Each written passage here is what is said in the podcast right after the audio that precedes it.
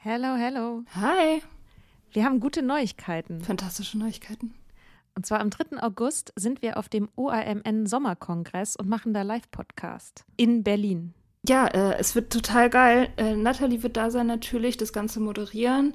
Äh, wir werden da sein, Mimi Fiedler wird da sein. Ähm, es gibt Vorträge, es gibt Musik. Das wird richtig spitze.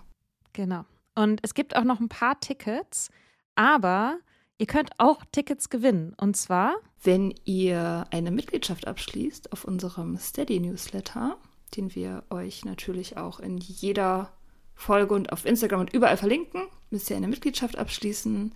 Das ist sowieso eine gute Idee. da schreiben wir nämlich einmal die Woche sehr, sehr schlaue Dinge. Ihr könnt mit Soda Club up to date bleiben und vor allem könnt ihr dieses Projekt mit am Leben halten. Genau, ihr finanziert damit auch Ingos Arbeit und unsere Arbeit und dafür kriegt ihr tolle Texte von uns und Bonusfolgen.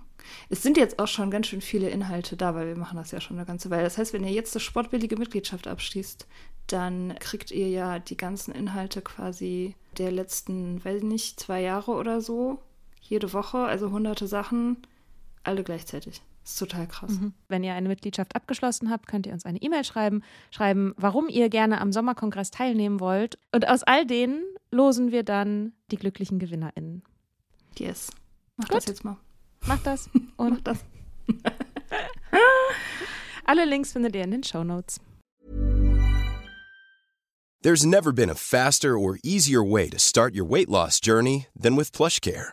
PlushCare accepts most insurance plans and gives you online access to board-certified physicians who can prescribe FDA-approved weight loss medications like Wigovi and Zepbound for those who qualify. Take charge of your health and speak with a board-certified physician about a weight loss plan that's right for you. Get started today at plushcare.com slash weight loss. That's plushcare.com slash weight loss. plushcare.com slash weight loss. Ein kurzer Disclaimer, bevor es losgeht. Wir reden in dieser Folge über die inoffiziellen Schritte, die viele von uns in der Nüchternheit durchlaufen.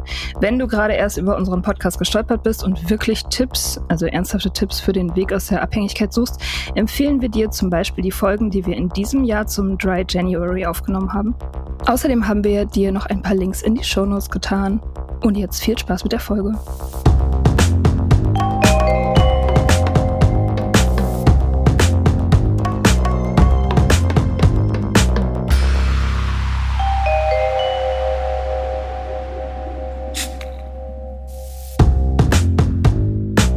Alles abverlangt. Hi, Hello, was geht ab? wir reden über Nüchternheit heute ausnahmsweise mal. Wir reden schon wieder über Nüchternheit. Ah, schon wieder. Können wir nicht mal einfach irgendwann über irgendwas anderes reden? ist unser Podcast, wir können machen, was wir wollen. stimmt, stimmt. Ja, weil Nüchternheit liegt uns ja am Herzen. Wir haben nämlich, nachdem wir in der letzten Folge darüber gesprochen haben, wie man überhaupt in den Alkoholismus so reinkommt, wie auch du das schaffen kannst, gedacht, dann macht es ja auch vielleicht Sinn, dass wir auch eine Liste anschließen, welche Schritte du in der Nüchternheit machen kannst oder wahrscheinlich machen wirst. Ja, die, die machen tatsächlich ziemlich viele Leute. Sie werden halt bloß immer nicht so plakativ propagiert irgendwie, weil, tja, warum eigentlich? Man redet da nicht so gerne drüber.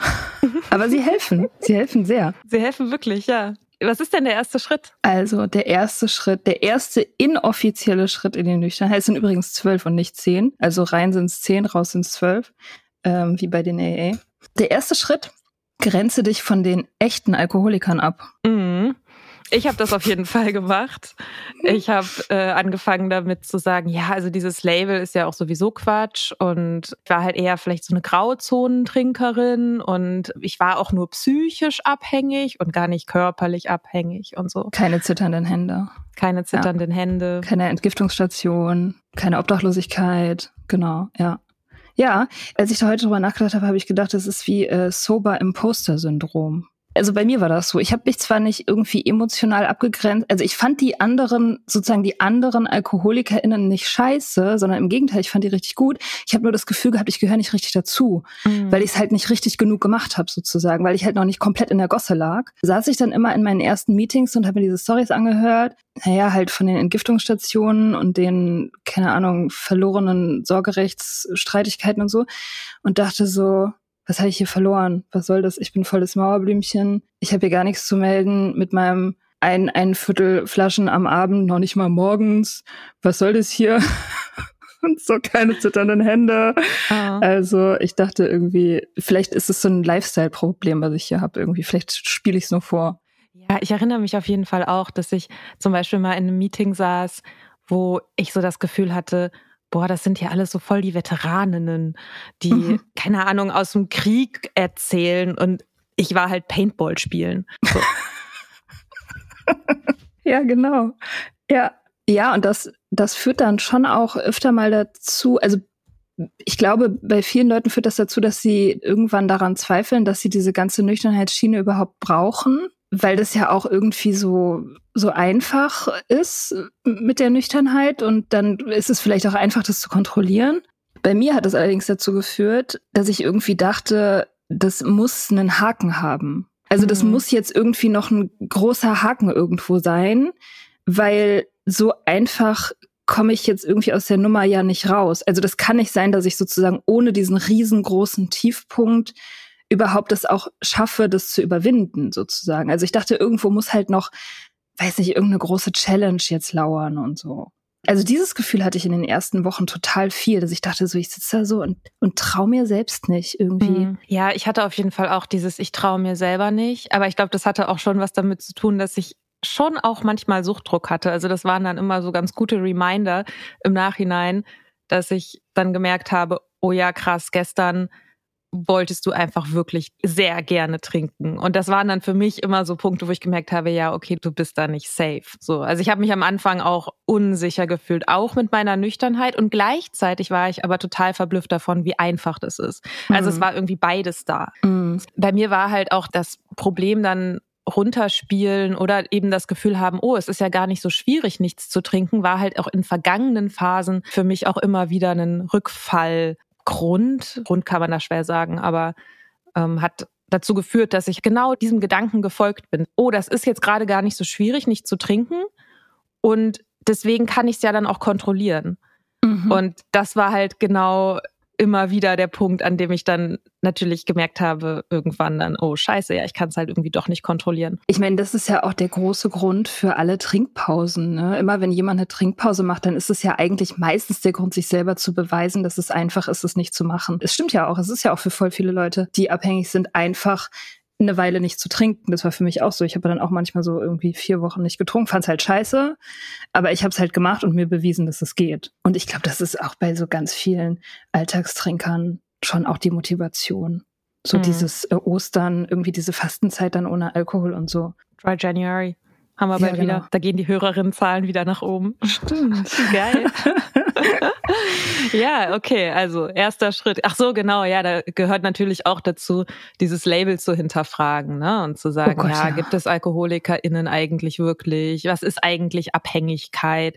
Ist ja irgendwie sowieso nur alles eine große Grauzone, was ja irgendwie auch stimmt. Ja, es stimmt und es ist gleichzeitig irgendwie irrelevant. Ich meine, in der Hinsicht sind wir natürlich auch alle beeinflusst von dieser neuen Nüchternheitsbewegung, von Holly Whitakers Buch und so, die das ja irgendwie famously geschrieben hat, dass es keine Alkoholiker gibt und so. Und ich finde auch diese Argumentation nach wie vor total schlüssig. Mhm. Also ich kann mit der leben. Das heißt halt nicht, dass ich mich da nicht zugehörig fühle. Also es ist ein ganz komischer, komischer Widerspruch. Ja, Zweiter Schritt, fange an, Alkohol überall zu sehen und rede darüber. Ja, man strahlt ja auch dieses nicht mehr trinken so heftig aus jeder Pore aus, dass man permanent darauf angesprochen wird. Mhm. Also das ist ja so witzig, obwohl man nichts sagt am Anfang, ist man ja so manisch und wild am Ausstrahlen, dass man nicht trinkt, dass man das Gefühl hat, es wird auch permanent von außen an einen herangetragen so. Mhm. Dieses Jahr habe ich das von außen betrachtet, weil ich mit einer Bekannten, die gerade erst aufgehört hatte, also wenige Wochen in so einem Teeladen war und Tee getrunken habe und so. Und die meinte, ja, überall ist das und überall wird man darauf angequatscht und alle wollen immer, dass man trinkt und so. Und ich habe halt richtig gemerkt, so krass, das passiert mir nicht mehr. Mhm. So, weil ich das halt nicht mehr so krass irgendwie ausstrahle. Mhm. Und man muss dazu natürlich fairerweise auch sagen, dass das Umfeld, was man hat, ja total gewöhnt daran ist, dass man immer mittrinkt. Und dann ist, dass man darauf angesprochen wird, ja einfach nur ein Zeichen dafür, ah, es ist jetzt was anders. Weil normalerweise würde Mika nicht Nein sagen zu einem Wein. Ja. Und warum trinkt die denn jetzt nicht? Das gehört ja auch irgendwie dazu. Das ist halt einfach was anderes ist. Und ich weiß das aber auch, dass ich irgendwie so auf Partys eher schon so in so einer Hab-Acht-Stellung war, so von wegen, ah, gleich fragt mich jemand. Und, ja. so. und ganz ja, oft genau. ist das nicht passiert, aber immer wenn es passiert, habe ich mich halt total bestätigt gefühlt. Ja, man ist dann ja auch sofort auf 180. Also man steigt dann ja auch jedes Mal sofort ein. Also bei mir war das so, dass immer, wenn jemand gefragt hat, auch ganz unschuldig teilweise, mhm. äh, trinkst du nicht, dann, dann habe ich halt sofort angefangen, darüber zu reden, warum und warum man mich jetzt fragt und, und keine Ahnung. Und das halt so sofort zu so einem Diskussionspunkt auch werden lassen. Mhm. Ähm, was jetzt auch nicht mehr so passiert, weil ich das halt irgendwie einfach als Thema gar nicht mehr aufnehme oder gar nicht mehr in die Hand nehme. Also nicht mehr unbedingt. Also manchmal mache ich das immer noch, wenn ich merke, die andere Person hat ein Problem, hauptsächlich. ähm, aber ich mache das halt nicht mehr, nicht mehr grundsätzlich so. Was ich aber auf jeden Fall auch gemacht habe, ist äh, einfach allen erstmal pauschal mehr oder weniger ein Alkoholproblem zu diagnostizieren. Völlig ungefragt, manchmal auch heimlich, manchmal nur in meinem Kopf, äh, meistens nur in meinem Kopf, aber so ein, mm der hat auch ein Problem und die hat auch ein Problem. Guck mal, wie schnell der trinkt. so.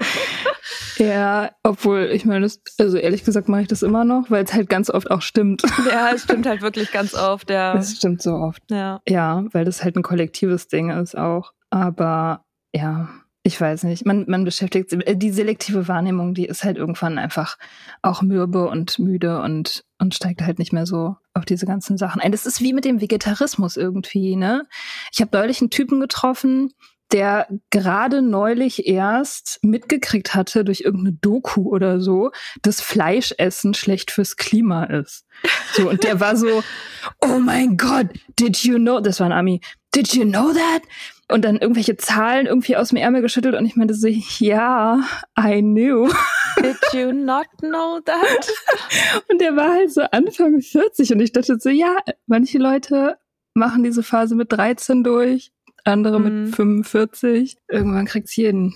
Ja, aber es tut sich ja auch einfach eine Welt auf. Wenn man auch alles liest und sich damit beschäftigt. Also ich hatte einen enormen Mitteilungsdrang und ich glaube, es war auch ein bisschen wichtig für mich, dass ich trotzdem weiter viel über Alkohol rede und darüber nachdenke, aber halt anders anders als vorher. Ich habe nicht mehr darüber nachgedacht, trinke ich ihn oder trinke ich ihn nicht. Ich habe halt diese innere Verhandlung einfach verlegt. Ja auf dieses Thema Alkohol in der Gesellschaft. So. Und ich weiß aber auch, meine Mustererkennung ist auch immer noch an. Also wenn irgendwo eine Flasche Alkohol steht, ich sehe das sofort. Mhm. So. Das ist bei mir auch so. Mein Onkel hat mal irgendwann gesagt, wenn man die Dinge richtig machen will, dann muss man die manchmal eine Weile lang manisch machen oder mhm. so radikal werden, weil, weil du brauchst halt am Anfang diesen Schub der dich wirklich wegpusht von diesem, von diesem Verhalten. Also mhm. du brauchst halt auch eine große emotionale Kraft, um davon dann wegzukommen, um dich einfach mal ein paar hundert Meter in die andere Richtung zu katapultieren. Ich glaube, das kann man am Anfang gar nicht so leid machen, weil das mhm. kein leites Ding ist, so, weil das halt ein großes Ding ist und so musst du es halt auch irgendwie behandeln. Und dafür ist natürlich Schritt drei, richtig gut. Und zwar fang einen Blog an oder einen Podcast. ja. Ja, Coaches, also als ich aufgehört habe, gab es doch keine Coaches für Sobriety, also zumindest nicht in Deutschland, das, nicht, dass ich mhm. wüsste. Das würde man heutzutage, glaube ich, machen, dass man sofort Coach ja, wird. Sofort Life-Coach werden. Sofort Life-Coach werden. Also in den ersten drei Wochen wird Life-Coach, erzählt allen, wie es geht, weil du weißt es mhm. jetzt, du hast die rote Pille genommen. Ähm, aber damals, als ich aufgehört habe, vor fünf Jahren, da gab es nur Blogging und das war auch unvermeidlich. Ich musste bloggen. Es ging nicht anders. Ich wäre sonst Same. explodiert. Also ja. Ich meine, es ist ja auch nicht ganz zufällig, dass wir einen Podcast machen, in dem wir uns jede Woche mindestens eine Stunde darüber unterhalten. Gott, das ist krass, ne? Ja. Eigentlich, wenn man drüber nachdenkt. Ja, ja, Wir, wir, wir machen hier Witze über das Mitteilungsbedürfnis von Leuten, die fresh sober sind. Wir sind einfach überhaupt nicht in der Position, das zu tun. Ja, aber was für mich halt beim, beim Bloggen auch eine Motivation war, war halt, dass ich einfach so viel gelesen habe darüber, dass ich Studien gelesen habe und Bücher gelesen habe und das für mich aber auch ein Weg war, wie ich diese Informationen irgendwie in meinem Kopf behalten kann und wie mhm. ich es vielleicht anderen auch ein bisschen einfacher machen kann oder selber auch Community mit zu bauen, aber ganz platt, ich will das irgendwie behalten, dieses Wissen. Und deswegen hilft mir das, wenn ich was damit mache und das aufbereite. Und vielleicht auch ein bisschen, um mein Umfeld zu entlasten, weil ich schon gemerkt habe, irgendwann so, boah, krass, habe ich eigentlich noch ein anderes Thema? Und ja. ich fühle mich als Spaßbremse, aber ich höre halt trotzdem nicht damit auf. Ja, ja, das ist ein bisschen wie frisch verliebt sein. Alles andere interessiert einen halt nicht mehr. Das ist wirklich so eine Art, ähm, also ja, so eine, so eine komische Fokusverengung, die da stattfindet. Und ja, ich meine, das Schreiben, also ich meine, für mich persönlich ist das Schreiben halt immer auch ein Weg, mich selbst zu verstehen, mein Leben zu mhm. verstehen. Es hat ja auch einen gewissen Charakter von Katharsis. Also es ist mhm. ja eine mhm. Verarbeitung von schmerzhaften Sachen oder von schwierigen Sachen und so. Deswegen ist das einerseits therapeutisch, aber andererseits ist es auch total wertvoll, das anderen zugänglich zu machen. Und dieser Community-Aspekt, finde ich, der ist auch total wichtig. Also ich meine, du brauchst halt, du brauchst halt eine Gang. Das braucht mhm. man wirklich. Und mir persönlich hat es bei AA nicht gereicht. Also ich fand die Leute super, aber das hat mir nicht gereicht. Ich wollte halt meine Lifestyle-Bubble auch irgendwie haben. So. Mhm. Schritt vier. Schritt vier. Sei überzeugt, dass sich jetzt fast alle Probleme gelöst haben. Mhm. Ich würde ja sagen, alle Probleme haben sich damals für mich gelöst. Wirklich jedes einzelne. Meine Beziehungsprobleme, meine, meine Schlafprobleme, meine Routinen und Disziplinprobleme, alles hat sich gelöst. Arbeitsprobleme, ohne Scheiß. Es war wirklich all, äh, die all, Allzeit, nee, wie sagt man? Die alles, der Alleskönner, die Alleskönnerwaffe sozusagen. Nüchternheit. Ja, es war sehr schön. so lang wie es gedauert hat. Ja, ich weiß auch noch, dass damals eine Freundin, die sich auf jeden Fall damit schon immer mal wieder so beschäftigt hat, also die war jetzt nicht sober, aber die war da irgendwie ein bisschen woker unterwegs, als ich zu dem Zeitpunkt auch noch war, zu mir meinte so, sie hätte irgendwie gelesen, dass es bei vielen Leuten erst später dann da, dahin kommt, dass sie irgendwie merken, ah, okay, jetzt fängt die Arbeit erst an. Und ich war so, ach. nee, ich meinte halt auch zu ihr, naja, es ist ja jetzt nicht so, dass jeder Mensch nur deshalb getrunken hat, weil er oder sie irgendwie ein Trauma hat. Und ich habe mir das halt so vorgestellt, dass es irgendwie so das große Dunkle gibt und alle Leute immer denken so, naja, und deswegen trinken die Leute. Und wenn man dann aufhört zu trinken, so dann macht es irgendwann so plopp und dann ist das so wieder da. Und mhm. da dachte ich halt so, ja, das ist ja irgendwie auch Quatsch. Also man kann ja auch einfach abhängig sein, weil man abhängig war. So. Äh, stimmt ja auch irgendwie. Stimmt auch irgendwie. Aber halt auch nur irgendwie. ja, ich erinnere mich an dieses Gefühl, das war echt wirklich total schön. So dieses Gefühl, das ist das Schwierigste, was ich jemals gemacht habe. Und ab jetzt wird alles einfacher. Ab jetzt mhm. wird, wird jedes, jedes Problem, was ich jemals haben werde, einfacher zu lösen sein als das. Was ja auch stimmt. ja, aber nein. Also nee. ich meine.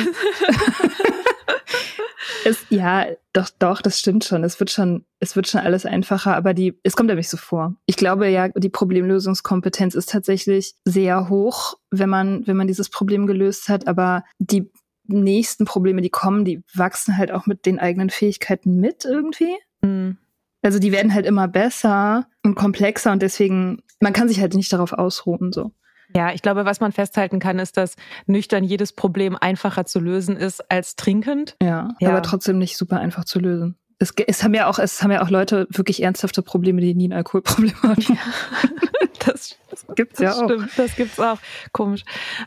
Und ich weiß auch noch, dass ich, als ich so ganz frisch Baby sober war, dass ich komisch fixiert war auf diesen Punkt, wenn ich ein Jahr geschafft habe, mhm. dass ich so schon in den ersten Wochen mir das schon so vorgestellt habe, dass ich so unter der Dusche stand und so wie so meine Dankesrede bei den Oscars geübt habe oder so.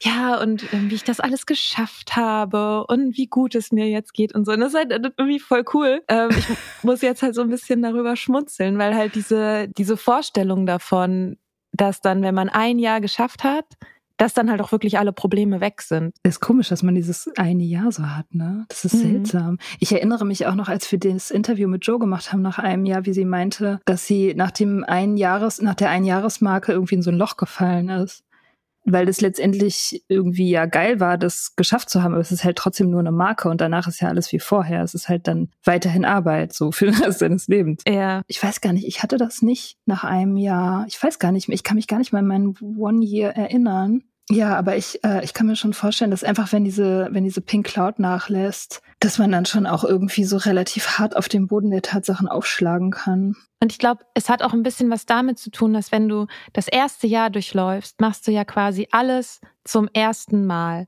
Du machst zum ja, ersten Mal deinen Geburtstag nüchtern, das erste Mal Weihnachten nüchtern, das erste Mal, wenn der Frühling anfängt nüchtern, der erste Sommer nüchtern. Und das sind ja alles neue Erfahrungen, die im besten Fall unfassbar schön sind. Und dann kommt halt irgendwann diese Realisierung, ah ja, okay, und das jetzt weiter.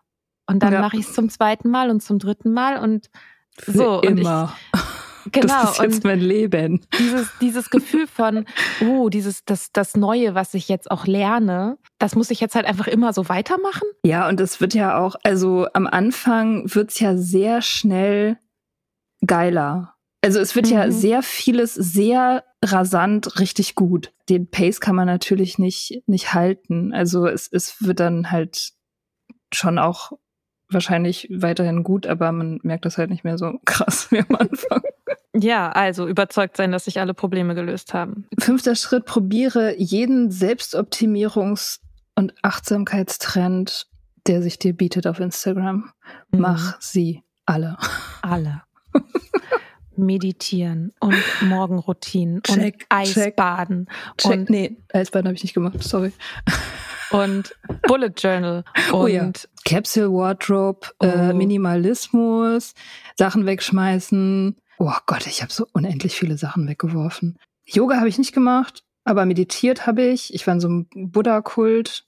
Ich habe jeden Morgen Zitronenwasser getrunken. Oh, das habe uh, ich auch gemacht. Ganz viel Sport gemacht am Anfang. Ja, man will halt die totale Reinheitsdurchdringung. Man will einfach Zen werden. Man mhm. will, man will wirklich wie so ein, wie so ein erleuchteter Mönch über den Wolken schweben oder so. Also das, das ist so, man will diese Welle einfach reiten, bis es nicht mehr geht. Mir ist heute eingefallen, nach ein paar Monaten war ich bei der Gesichtsreinigung und oh habe ja. mir so oh die Gott, Poren reinigen lassen, ja. so, weil ich so dachte, dieser ganze Alkohol, Traurigkeitsschmodder, der mir aus den Poren tropft, so der muss jetzt muss jetzt alles raus. Ich will jetzt rein sein. Ja. Stimmt, es gibt auch, es gibt auch diese Werbung, immer in so Gesichtsreinigungswerbungen, also für irgendwelche Waschgels oder so. Da sieht man dann immer so eine Grafik, so eine 3D-Grafik von so einer Pore, mhm. so in 80 Millionenfacher Vergrößerung und da, und da wäscht dann so eine blaue Welle so durch und holt mhm. den ganzen Dreck raus. So das ist wollte das. ich. Ja, das wollte ich. ja, ich auch. Aber das hat sich auch wirklich so angefühlt. Das war richtig ja. geil. Ich habe auch so, ich habe zum Beispiel meine ganzen Messer weggeschmissen. Ich wollte die schärfsten, ja Messer. Ich wollte, ich konnte stumpfe Messer nicht mehr ertragen. Ich wollte nur noch die schärfsten Messer in meinem Haushalt haben, die es gibt. Das war so ein wie so ein Gleichnis. Ich habe das damals gar nicht reflektiert, aber das war total wichtig, scharfe Messer zu haben. Mhm. So scharf wie mein Geist. habe ich denn noch gemacht? Ich habe echt jeden Tag 45 Minuten meditiert für Monate. Krass. Also richtig lange. Also ich habe das, ich habe das ganz ernst durchgezogen und auch dann allen davon erzählt, by the way. das war gut. Ja, meditiert habe ich auch. Ja, ja, das, das, das tut auch gut. Das tut extrem gut. Das ist komisch, dass man mhm. das dann einfach irgendwann nie wieder macht und nicht zurückblickt. Weil es so gut ist. Macht es alle, meditiert. Das ist changes your life. Und dann äh, hört man damit auf und ja. Ja so wie ich und Morgenroutinen. Es gab auf jeden Fall irgendwo auf meinem damaligen Blog, den ich natürlich hatte, ähm, gab es auf jeden Fall auch einen Artikel darüber, warum ich jetzt Morgenroutinen mache. Und also es hat halt auf jeden Fall gereicht, um diesen Artikel zu schreiben. Und dann ging das vielleicht noch ein paar Wochen. Und dann war das aber auch nicht mehr so. Also, du hattest doch auch ein, irgendwie ein Altar mit Räucherwerk oder so, ne? Oh ja, ich hatte ja, also es war, glaube ich, es war jetzt kein richtiger Altar, aber doch stimmt. Ja, ja, mit einer Kerze und so und einem Kissen. Ja, ja. Guck an. So ist dieses Kissen geblieben. Ja, no one knows. Ähm, ja, mein, mein Kleiderschrank ist auch nicht mehr minimalistisch. Ich habe jetzt Vinted entdeckt. Da war es vorbei mit dem Minimalismus. Jetzt bin ich Maximalist. Ja, aber auf jeden Fall erstmal alles mitnehmen, was geht. Ja. Da schließt sich auch wunderbar der nächste Schritt an. Und zwar werde so, wie du nie sein wolltest und find's super. Naja, ich muss sagen, ich fand nicht alles daran super, wie ich nie sein wollte, was ich dann geworden bin. Zum Beispiel meine plötzliche Introvertiertheit und Schüchternheit fand ich jetzt nicht so geil. Ja, okay. Aber zum Beispiel früh müde sein und früh ins Bett gehen und seinen Schlaf ehren und lieber Samstagmorgens auf den Markt gehen, als lange wach zu bleiben in einer Gesellschaft, die zweifelhaft ist. Also die Prioritäten verschieben sich. lange wach bleiben in einer zweifelhaften Gesellschaft. Das war halt zeitlang mein idea. Leben. Ja. ja, bleib, bleib einfach nicht wach, ist besser. Ja, nee, schlafen war sowieso. Also ich meine, schlafen war ultra geil, viel besser als Party. Schlafen war das neue Party. Das ist schon so. Ja, ist auch immer noch so, ehrlich gesagt. Ich bin jetzt einfach, also so gewisse spießige Seiten umarmt man einfach und ja, und findet super. Also viele Leute haben so Erfahrungen mit so Sachen wie Stricken und Sticken. So häusliche Hobbys. Häusliche Sachen, ja. Ich habe total viel so meine Zimmerpflanzen irgendwie gehegt und gedüngt und irgendwelche Töpfe an meine Decke angehängt und so. Ja, ja. Ja, mhm. ich habe ich hab einen Töpferkurs gemacht und ich habe einen Goldschmiedekurs gemacht. Ach Gott, das auch. Ja gut, einen Yogakurs natürlich auch gemacht. Ja, und habe halt öfter gesaugt. Oh, und ich habe wieder angefangen zu malen dann irgendwann. Ah. So ruhige, erwachsene Hobbys, bei denen man sich so haptisch mit der Welt auseinandersetzt. und mit der Instandhaltung seines eigenen Umfelds. Ja, ja, die Schönheit des eigenen Umfelds, das habe ich schon auch gehabt. Ich habe sehr viel Staub gewischt. Ich wünschte, ich würde es immer noch machen. das hat dann irgendwann ganz von selbst wieder aufgehört. Man bräuchte so eine Kolonne aus so gerade frisch sober gewordenen Leuten, die alle gerade mega krassen Putzfimmel haben, die dann einfach so zu Leuten, die vielleicht dann so im fünften Jahr sind, bei denen das dann aufgehört hat, die dann zu denen nach Hause kommen und erstmal putzen. Oh mein Gott, ja, das wäre so geil. Dann könnten, dann, dann wäre das so ein Deal sozusagen, so ein Community-Deal. Ich bin dein Sponsor und du putzt für mich.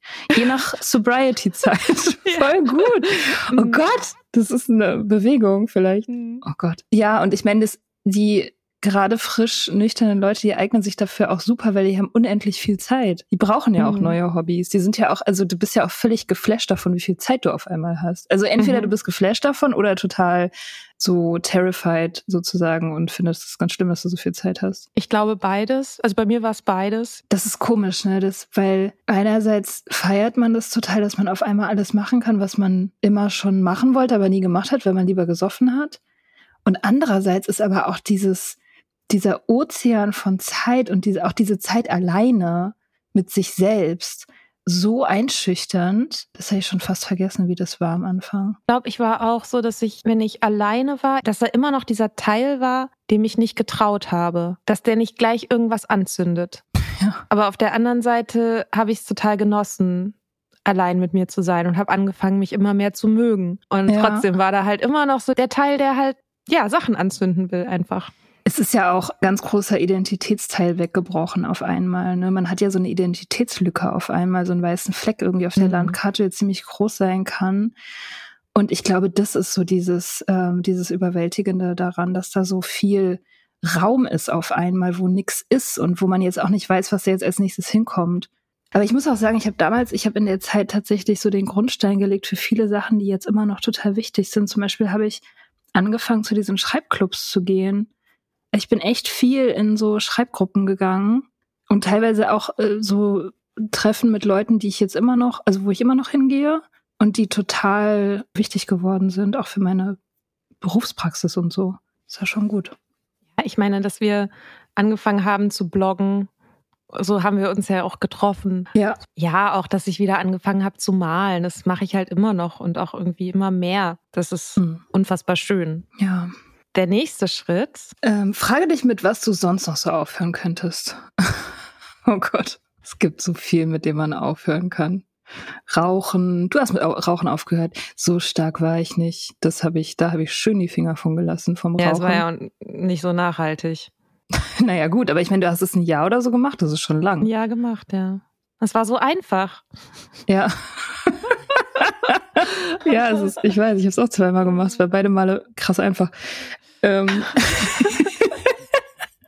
ja, aber nee, ich habe auch nicht mit Kaffee aufgehört. Also Rauchen und Kaffee habe ich nicht angefasst, aber ansonsten habe ich alles äh, angefasst. Ich habe ja äh, anlässlich meiner meine Abstinenz habe ich ja auch meine Beziehung beendet, die ich damals hatte, die sowieso ein bisschen fadenscheinig war, muss ich sagen. Naja, abgesägt. Und ich habe auch grundsätzlich mein ganzes Dating-Verhalten total in Frage gestellt. Und ich meine, gut, ich habe nicht aufgehört zu daten, aber ich habe. Wir waren im Zöli. Stimmt, wir waren im Zöli, aber das, das war schon ein bisschen später. Da hatte ich meine erste Sober-Beziehung schon hinter mir im Zöli. Das habe ich so nachgelagert gemacht sozusagen. Das hätte ich eigentlich da machen sollen. Eigentlich hätte ich diesen Ratschlag der AA befolgen sollen und im ersten Jahr nicht daten. So hätte, hätte. Aber ja, ich, also ich dachte, ich dachte am Anfang schon, dass ich jetzt einfach insofern auch ein neuer Mensch bin, dass ich jetzt meine Muster auch relativ einfach überwinden kann. Also ich war davon überzeugt. Es war nicht nur eine Hoffnung, sondern ich war davon überzeugt. Ich war davon überzeugt, dass ich nicht mehr der gleiche Mensch bin und dass äh, deswegen auch voll viele Sachen, die mich in der Vergangenheit gestresst haben, jetzt sich mit erledigt haben oder so. Oder dass es da keinen Weg mehr zurück hingibt. Aber diese Frage, so mit was könnte ich denn jetzt noch aufhören, weil dieses Aufhören mit dem Alkohol schon mal so geil war mhm. und sich so gut anfühlt und dann passiert sowas wie, dass man seinen Job kündigt, dass man seine Beziehung beendet, dass man aufhört Zucker zu essen, beziehungsweise das war bei mir auch danach gelagert. Also ich meine, wir reden hier ja auch nicht nur über das erste Jahr der Nüchternheit, sondern wir sind ja auch noch in der frühen Nüchternheit. Die geht Gott, ja bis stimmt. zehn Jahre, sagt Daniel Schreiber. Viel zitiert in diesem Podcast. Mhm. Und da zählt natürlich das Zöli mit rein. Ähm, und da zählt Social Media Pause mit rein. Da zählt. Ich habe regelmäßig aufgehört, irgendwie zu konsumieren. Also irgendwelche Spaßprodukte zu konsumieren. Ich regelmäßig immer wieder versucht, einfach nichts mehr zu kaufen, was ich nicht brauche, was mir sehr schwer fällt. Also ich glaube, es gibt Leute, die können das, aber ich, ich habe es nie nachhaltig geschafft. Dieses, also dieses Sachen kaufen zur Stimmungsregulierung. Mhm. Das ist so eine Baustelle. Und ich habe auf jeden Fall zwischendrin immer wieder gedacht, ah, Veganismus. Ja. Oder dann habe ich eine Zeit lang auch auf Kohlenhydrate verzichtet. Ich auch. Also so an Ernährungssachen habe ich schon auch immer wieder so rumgeschraubt. Mhm. Ja gut, ich habe halt immer wieder, immer wieder versucht, mit dem Rauchen wieder aufzuhören, nachdem ich auf die super Idee gekommen war, das wieder anzufangen. Äh, ja. Ja, aber das stimmt. Das, ähm, ich weiß nicht, also man macht es ja, man macht dieses mit die Sache mit dem Aufhören mit Sachen macht man ja tatsächlich total deswegen, weil man halt dieses Gefühl von Befreiung wieder haben will. Nicht unbedingt deswegen, weil die Sachen, die man quittet, sozusagen so krass schl schlimm sind oder, oder einen so krass belasten, sondern weil man diesem Gefühl hinterherhängt. Diesem Gefühl der Reinigung, diesem Gefühl der, oh mein Gott, es ist so viel besser ohne das. Also das will man ja eigentlich, ne? Darum geht's ja. Also mein, mein Onkel zum Beispiel, der hat ja aufgehört zu trinken, bevor ich aufgehört habe, zwei Jahre vorher ungefähr. Und der, ähm, der hat immer extrem viel geraucht. Also alle in unserer Familie ähm, haben sehr viel geraucht. Und er, der hat also wirklich päckchenweise Tabak am Tag. Und der hat irgendwann aufgehört, jetzt auch schon eine Weile her, und meinte, er hat es eigentlich nur gemacht, weil er nochmal dieses nüchtern werden Gefühl haben wollte. Also nicht, mhm. weil er dachte, so ich kriege irgendwann Lungenkrebs und sterb dran. Nee, der wollte dieses Nüchternheitsgefühl nochmal haben. Mhm. So. Ja, das ist ja irgendwie auch ein High. Ja, es ist geil. So, auch wenn man merkt, dass man auf was verzichtet, was vorher ein wichtiger Bestandteil des eigenen Lebens war und merkt, oh, das geht ja, ich kann ja darauf verzichten. Oh, ich habe Intervallfasten gemacht. Also ich habe Frühstück, aufgehört zu frühstücken, eine ja. Zeit lang. Ja. Ja. Nächster Schritt. Entdecke deine Spiritualität. da kannten wir uns schon, als du die entdeckt hast. Wir haben das Gott sei Dank auch in einer Folge verarbeitet. Nee, in zwei Folgen sogar. Zwei Folgen zur Spiritualität haben wir gemacht. Das war sehr lustig. Ja. Ja, also zum Beispiel ein möglicher Punkt ist, sich von seiner Podcast-Kollegin in Sachen Tarot anstecken zu lassen und dann auch irgendwie Leuten von Tarot zu erzählen. und immer so, und dann, ich habe, ich merke das auch, wenn ich dann Leut, mit Leuten darüber rede, dass ich auch so Fragmente von Sätzen von dir einfach verwende, weil die so schlau und so schön klingen und auch so wenig crazy. Dass Leuten halt, dass Leuten Danke. Halt, du klingst Leuten so wenig halt, crazy. Sorry. ja, hätte ich halt nicht.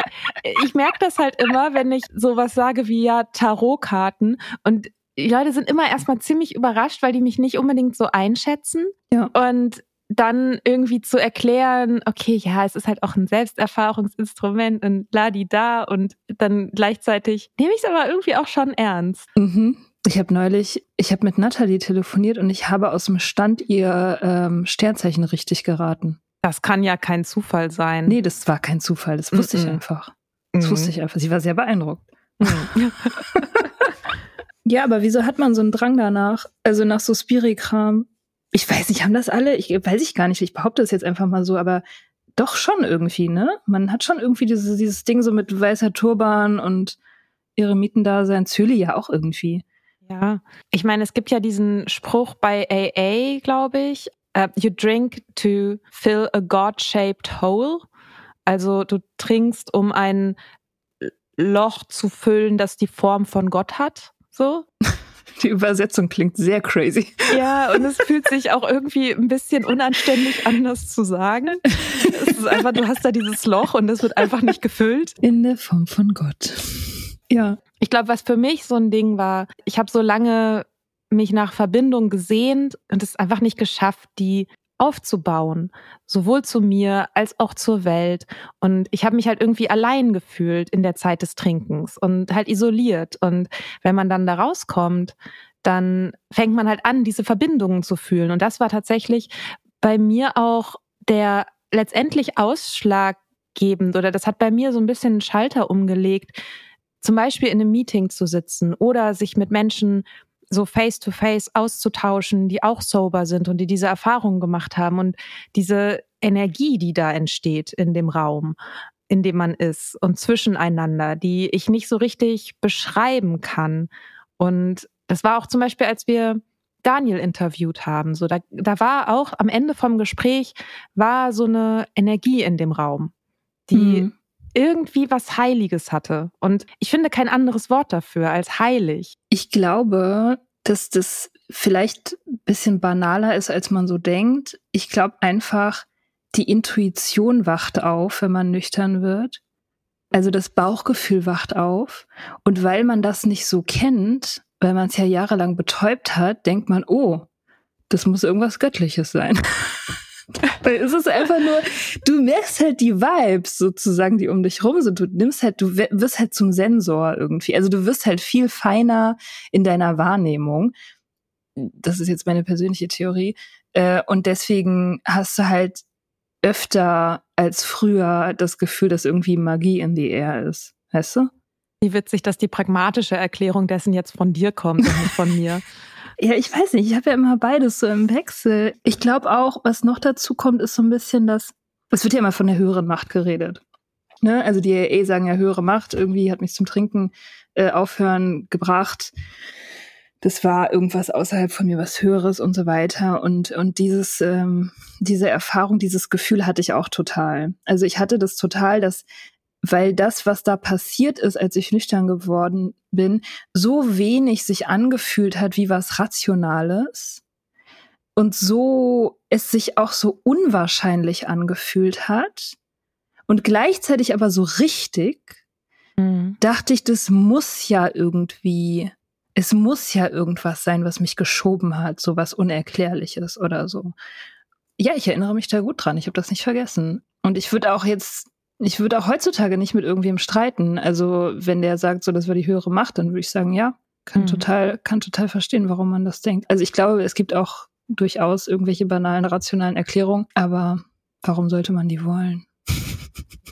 Das ist, glaube ich, das hat sich bei mir tatsächlich so ein bisschen verändert. Ich suche sehr viel auch nach den rationalen Erklärungen und die beschäftigen mich auch weiterhin und die brauche ich auch, um mir die Welt zu erklären. Und dann aber, wenn ich über mich spreche und über mein Leben spreche, dann ist irgendwie die Frage, was macht denn mehr Spaß?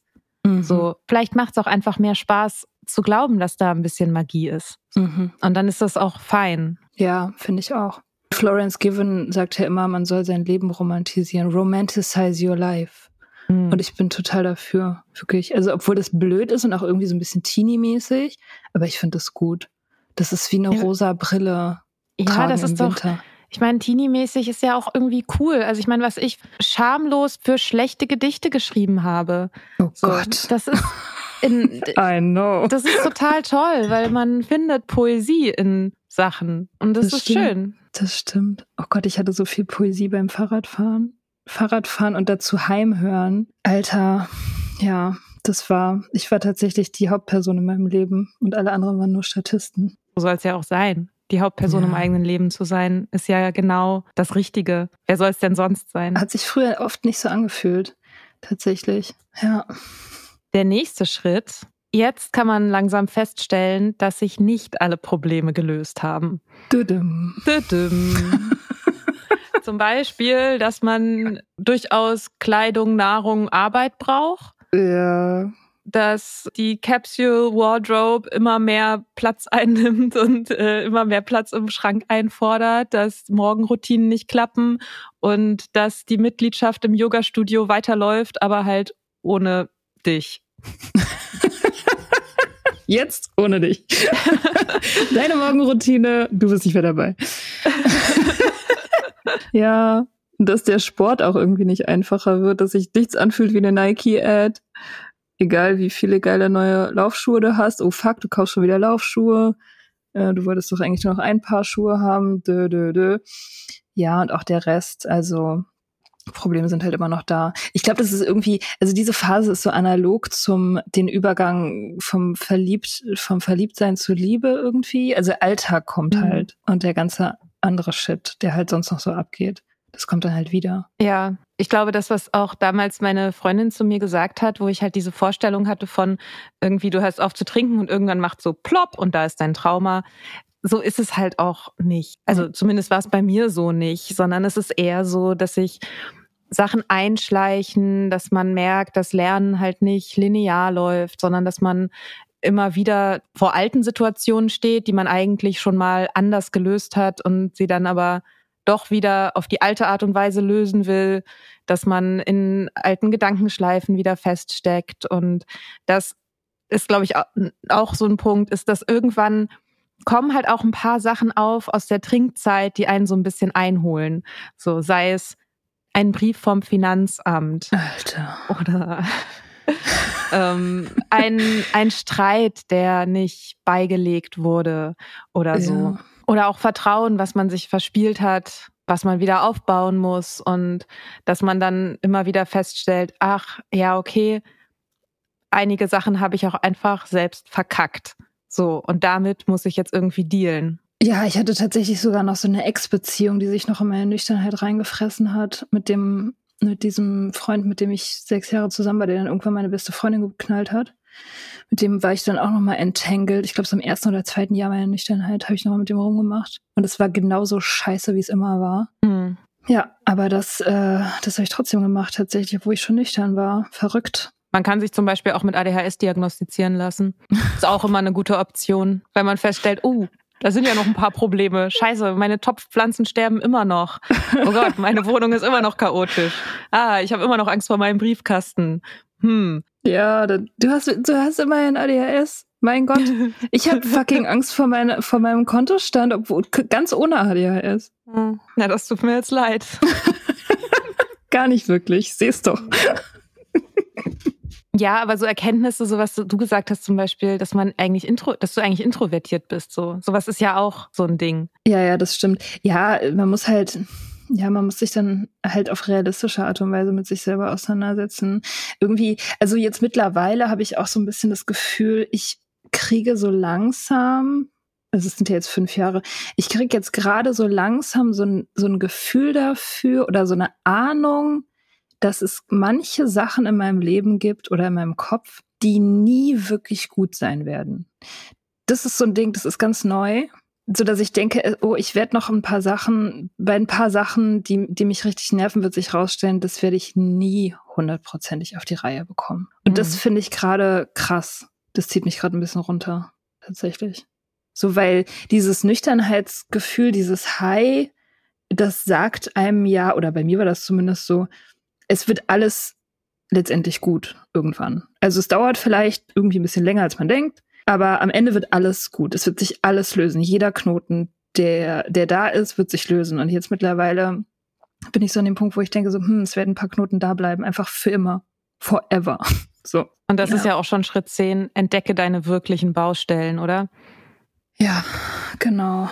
Ja. Was hast du an Baustellen bei dir entdeckt, was wirkliche Baustellen sind? Also die größte ist tatsächlich diese Sache mit der mit den Beziehungen. Das ist tatsächlich meine größte Baustelle und das ist bei echt vielen Leuten so. Also das liest man auch immer wieder in dieser weiterführenden Langzeit-Sobriety-Literatur. Das, das wird häufig als, also diese Sachen als Second Sobriety bezeichnet. Also dieses eine große Ding, was irgendwann zum Vorschein kommt, gegen das dein Trinkproblem halt so verblasst.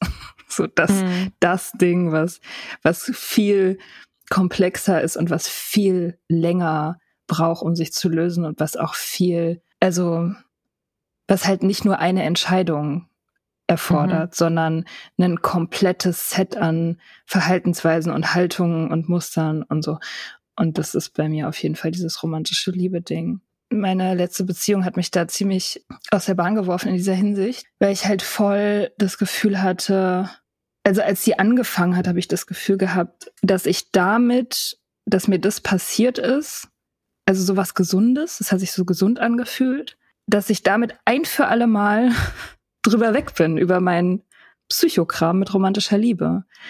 Und als das dann so auseinandergefallen ist, das ganze Ding, und ich mich halt genauso verhalten habe wie früher, also nicht genauso, nee, das ist übertrieben, aber viele Sachen strukturell einfach gleich gelaufen sind, hat mich das ziemlich ja aus der Bahn geworfen, dass es überhaupt möglich ist, dass ich mich immer noch so verhalte und dass ich immer noch solche Gefühle habe und so und und diese Muster, dass die sich halt nicht verändert haben, dass sie tiefliegend sind. Das war das war echt ein Schocker. Das war ein richtiger Schocker. Das war eigentlich mhm. genauso schlimm wie die Trennung selber, war dieses Gefühl so fuck, das ist alles noch da, so dieser ganze Shit ist alles immer noch da und geht vielleicht mhm. auch nie wirklich weg. So.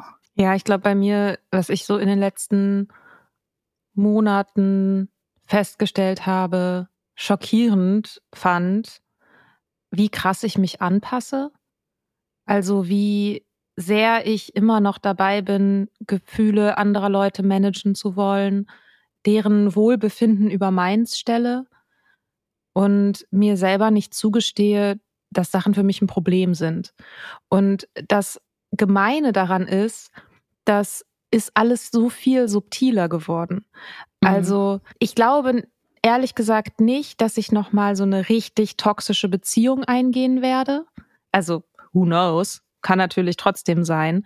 Man weiß nicht, was kommt so. Ich will jetzt auch nicht sagen, ich bin da irgendwie safe. Aber wenn ich mir angucke, was ich in vergangenen Beziehungen zum Beispiel mitgemacht habe, würde ich jetzt sagen, das, das würde ich nicht mehr, würde ich nicht mehr akzeptieren. Das sind aber so offensichtliche Beschissenheiten.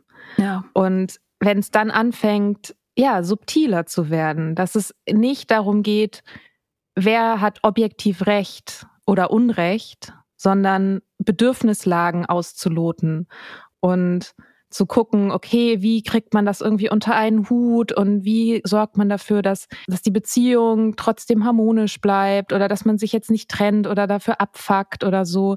Und wie schnell ich dabei bin, dann das Richtige zu sagen, in Anführungsstrichen, also das Richtige, was jetzt der anderen Person zum Beispiel vermeintlich eine Last nimmt oder so. Mhm. Das hat auch ganz viel damit zu tun, Rollen einzunehmen. Also so wie so ein Gerüst von sich nach außen hin zu präsentieren, was aber eigentlich gar nicht das Innere wirklich widerspiegelt. Und das ist auf jeden Fall was, was ich auch in der Reha nochmal stärker gemerkt habe, also wie hoch eigentlich vorher die ganze Zeit mein Anspannungslevel war, wie ich viele Kleinigkeiten überhaupt gar nicht wahrgenommen habe als ein Problem, weil mein Anspannungslevel sowieso schon so hoch war. Und dann bin ich da halt drüber gebügelt. Und dann hat das in dieser Reha halt so langsam abgenommen, dieses Anspannungslevel.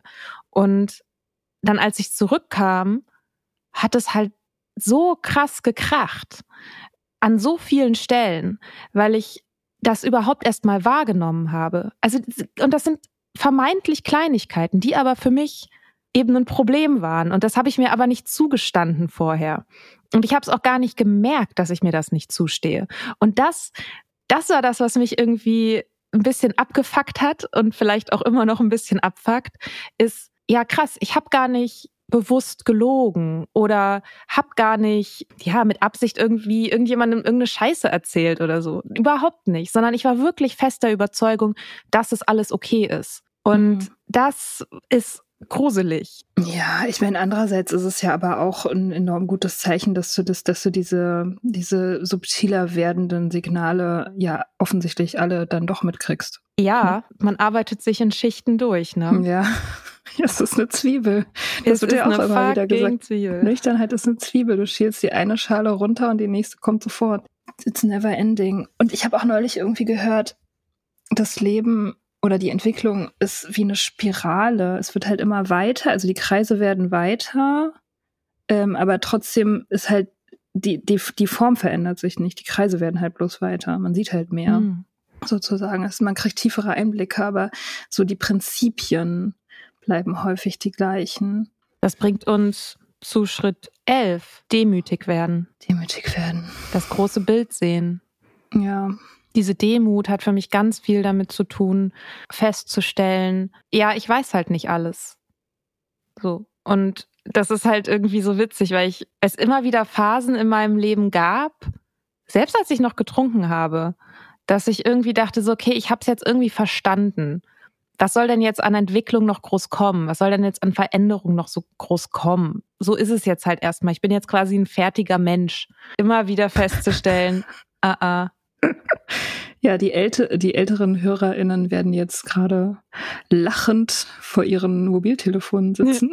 Ich lache ja selber über mich, weil ich ja weiß, dass es Quatsch ist. Aber irgendwie diese Arroganz schleicht sich halt trotzdem immer mal wieder ein. Ich, man braucht diese Phasen ja auch irgendwie so ein bisschen zum Luftholen, finde ich.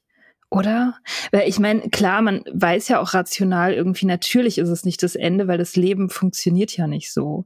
Also, du, du, also wäre ja auch irgendwie lame und unaufregend dann. Mhm. Aber diese Phasen, in denen man das so vergisst, weil sich das alles so abgeschlossen anfühlt, die braucht man ja auch, um halt, ja, die Akkus aufzuladen und Kraft zu mhm. schöpfen fürs nächste Ding. Und ich habe mal irgendwann, ich weiß es noch genau, ich habe so ein Gespräch gehabt mit so einem Typen, den ich kaum kannte, und es war irgendwie so ein grundlos philosophisches Gespräch. Damals habe ich noch getrunken sogar. Ähm, es war kurz bevor ich aufgehört habe. Und da ging es irgendwie darum, was, was ist das Schlimmste, was passieren könnte im Leben oder so. Und ich habe zu dem Typen gesagt, ich glaube, es gibt nichts, was mir passieren könnte, mit dem ich nicht klarkäme.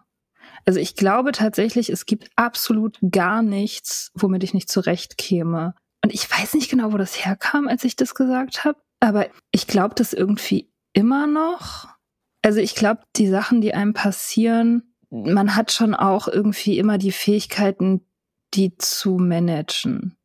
Also auch wenn es große Scheiße ist, also große Traumata und so weiter. Aber das heißt halt nicht, dass man in dem Moment, wo sie passieren, das Gefühl hat, dass es so ist. Mhm. Es gibt einen sehr schönen Vierzeiler von Heinrich Heine, den ich an dieser mhm. Stelle mal einbringen möchte. Gott, du bist so gebildet. Ich hatte als Teenie so eine Heinrich Heine-Phase.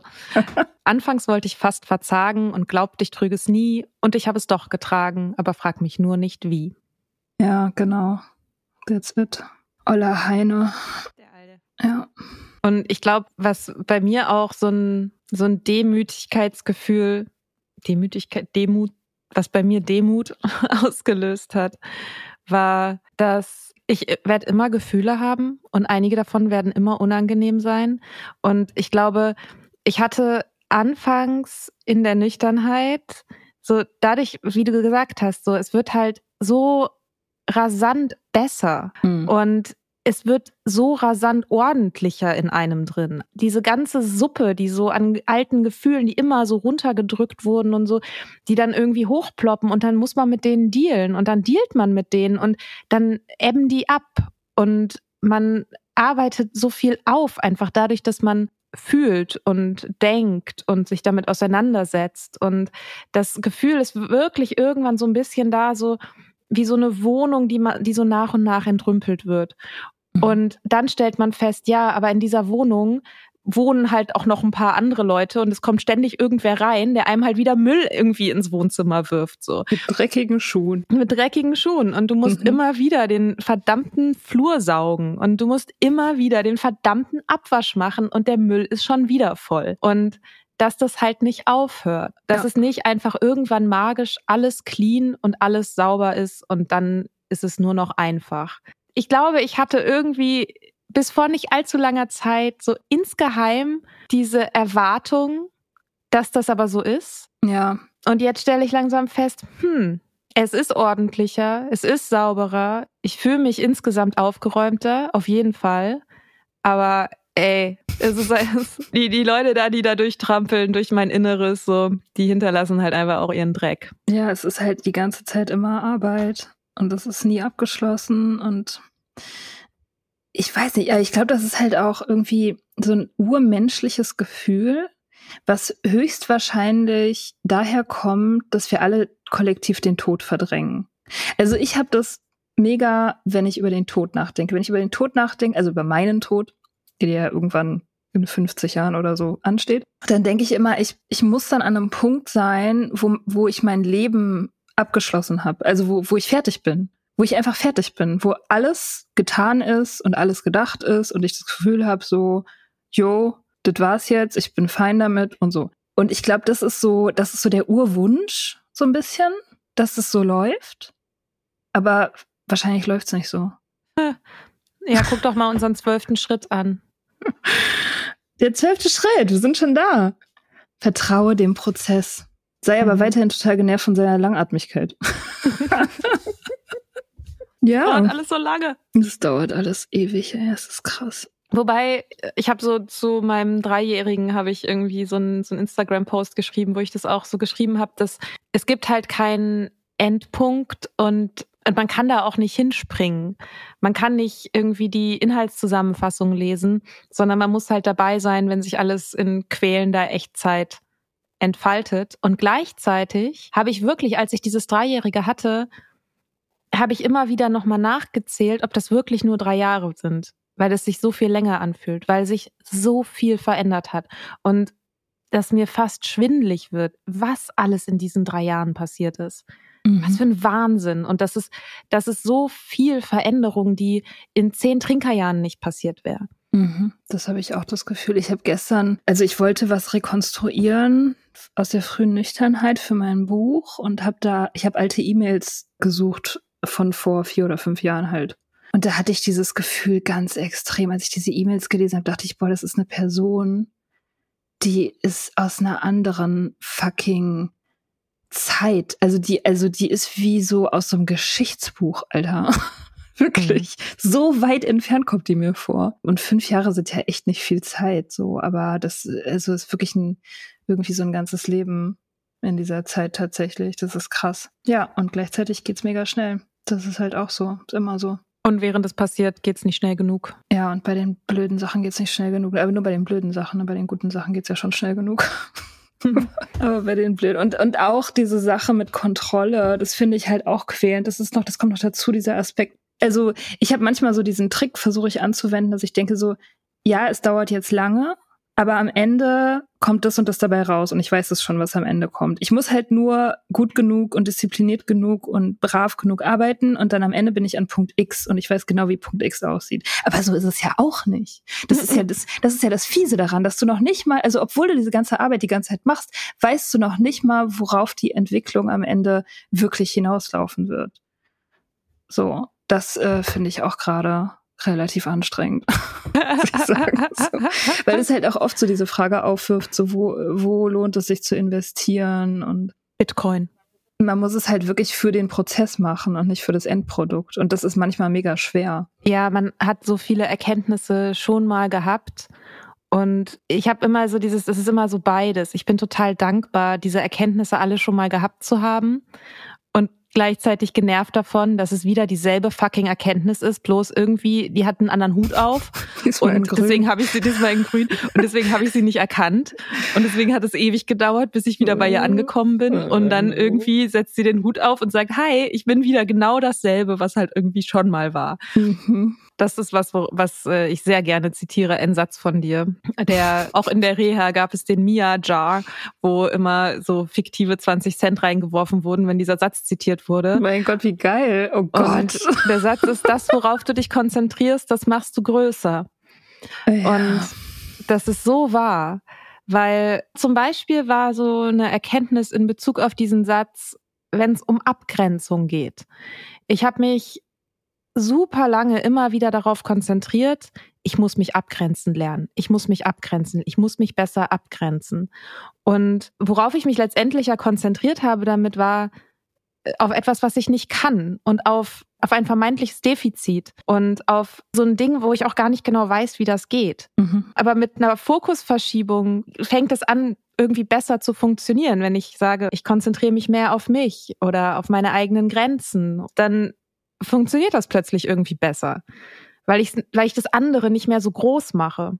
Und mhm. so ist es, glaube ich, auch mit dem Prozess. Wenn man sich immer nur wieder darauf konzentriert, ah, ich habe ja die Kontrolle nicht, ich habe ja die Kontrolle nicht, dann macht man halt diesen Aspekt größer. Wenn man sich darauf konzentriert, dass der Prozess einen tragen wird, dann macht man halt das größer. Ja, ich habe neulich irgendein Interview mit Glennon Doyle gehört und ich weiß nicht, ob ich das jetzt gerade richtig zusammenkriege, aber es hat mich mega geflasht. Die meinte, entweder du hast Vertrauen oder du hast Kontrolle. Beides zusammen geht nicht. Mhm. Also, wenn man versucht, was zu kontrollieren und darauf Kraft aufwendet, dann vertraut man nicht.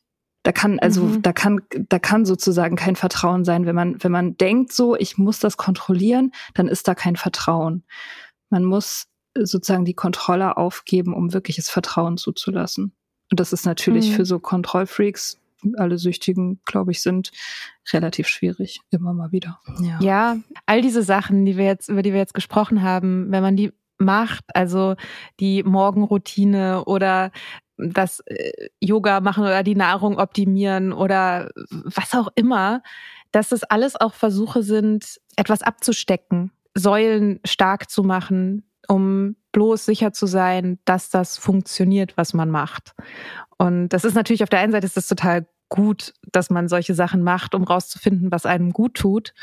Aber ich habe, ich kenne das von mir auf jeden Fall selbst, dass ich dann sehr streng mit mir manchmal werde und sehr frustriert bin, wenn das dann nicht funktioniert und wenn ich wieder eine Morgenroutine verkackt habe oder so. Weil da natürlich dieser Punkt ist, ah ja, ich vertraue mir selber nicht, dass ich Entscheidungen für mich treffe, die gut sind. Deswegen muss ich Regeln haben. Und mhm. das ist anstrengend. Oh ja. Ja, Regeln können sehr anstrengend sein. Ja, diese launige Liste ist am Ende dann ganz schön ernst geworden, ne? Ja. wollten eigentlich, wie ist das passiert? Wie, wie, die letzte Folge so eine, so eine lustige kleine Haha-Folge machen, aber ja, dann doch ganz schön deep mal wieder. Mhm. Oh Mann, oh Mann, oh Mann. Mann, oh Demut, Mann.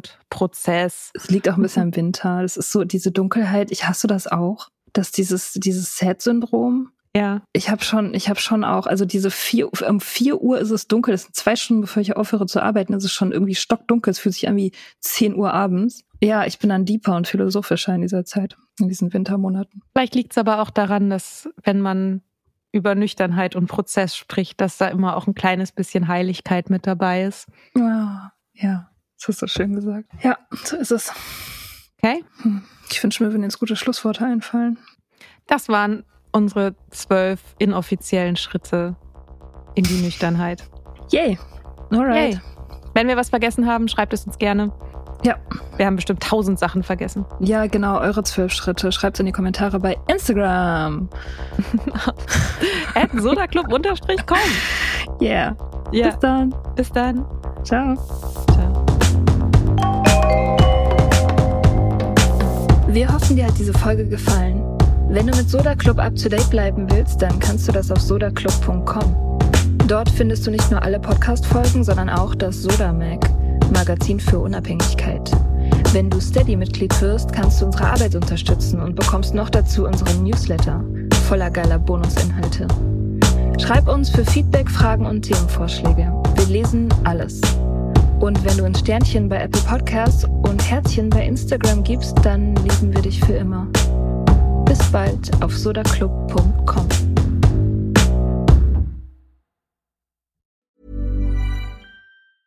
Hey, it's Paige DeSorbo from Giggly Squad. High quality fashion without the price tag. Say hello to Quince.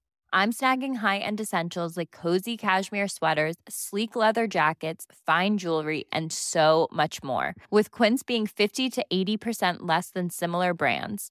And they partner with factories that prioritize safe, ethical, and responsible manufacturing. I love that. Luxury quality within reach. Go to quince.com slash style to get free shipping and 365 day returns on your next order. Quince.com slash style.